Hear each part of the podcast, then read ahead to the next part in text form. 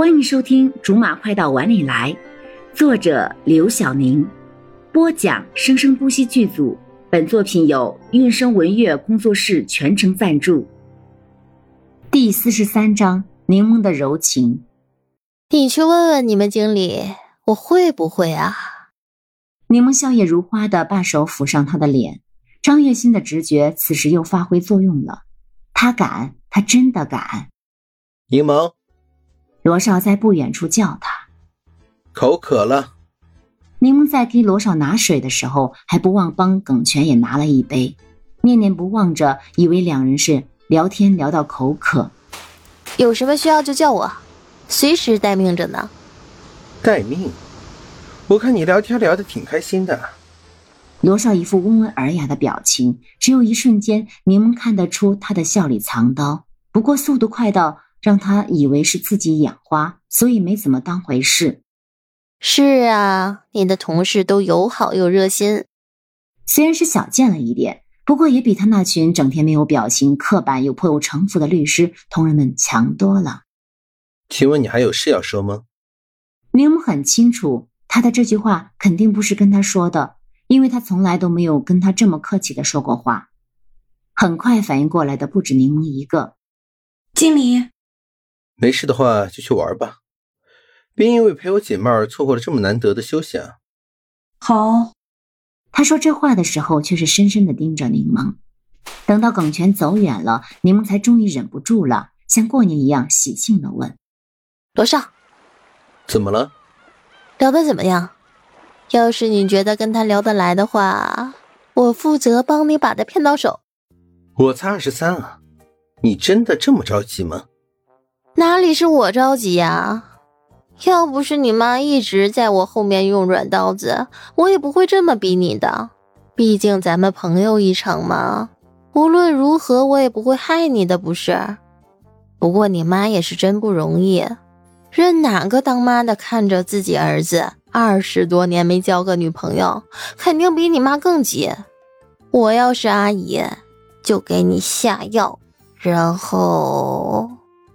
我跟耿泉不合适，可以慢慢来嘛。我看你跟他之前肯定没有什么接触。女孩子真正的性格和内在都是跟平常表现在人前不一样的。只有你深度接触了之后，才会发现这个人有多好。我已经发现了。罗少躺在椅子上，半闭着眼睛，依旧是笑，可是这次却有欣慰在里面。嗯，你说什么？没什么。柠檬把一旁的外套拿起来搭在罗少的身上。要是想睡的话，就盖着点儿。也不是小学生了，怎么这么早就困了？不冷。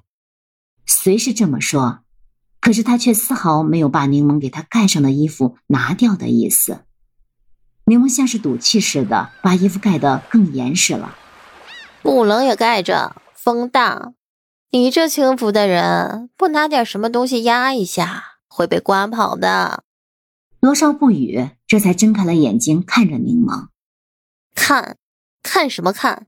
给你盖上点不好吗？你不是怕被人看吗？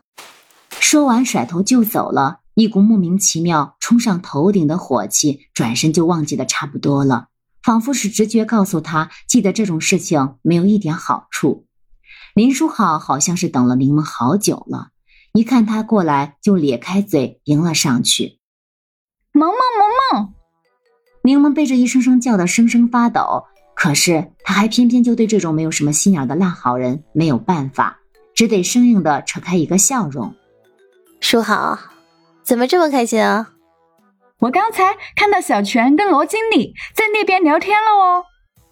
看着林书豪一脸傻笑的样子。柠檬只感觉到无力，象征性的拍了拍他的肩膀，摇头笑笑，抬起手边的一杯酒，一口气就灌了下去。你别喝这么急啊！你没事儿。跟罗少不同，柠檬的酒量好得很。他那对童心未泯、天真浪漫的父母，从小就灌输他“酒桌上好办事”等一系列的歪理名言。打他懂事起，有事没事就被宁爸忽悠喝几口。不过他一直都深谙喝酒误事，所以平时基本不怎么碰。